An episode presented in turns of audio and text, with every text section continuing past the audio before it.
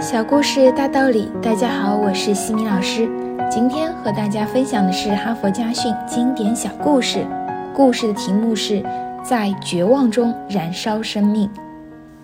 二战时期，在纳粹集中营里，一个叫玛莎的犹太女孩写过这样一首诗：这些天，我一定要节省，虽然我没有钱可节省，我一定要节省健康和力量。足够支持我很长时间，我一定要节省我的神经、我的思想、我的心灵和我的精神的火。我一定要节省流下的泪水，我需要他们安慰我。我一定要节省忍耐，在这些风暴肆虐的日子里，在我的生命里，我有那么多需要情感的温暖和一颗善良的心，这些东西我都缺少。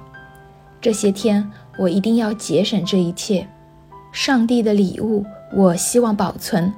我将这么多悲伤流淌，我很快就失去了他们，即使在随时都可能死去的时候。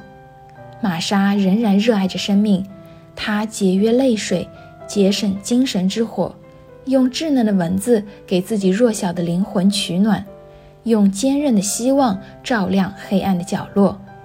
很多人在绝望中死去，而这个当时只有十二岁的小女孩玛莎，终于等到二战结束，看见了新生的曙光。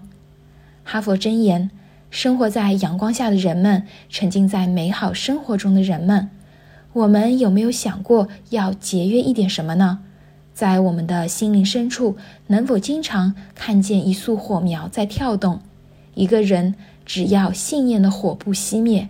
生命之火就会顽强地燃烧下去。今天的分享就到这里。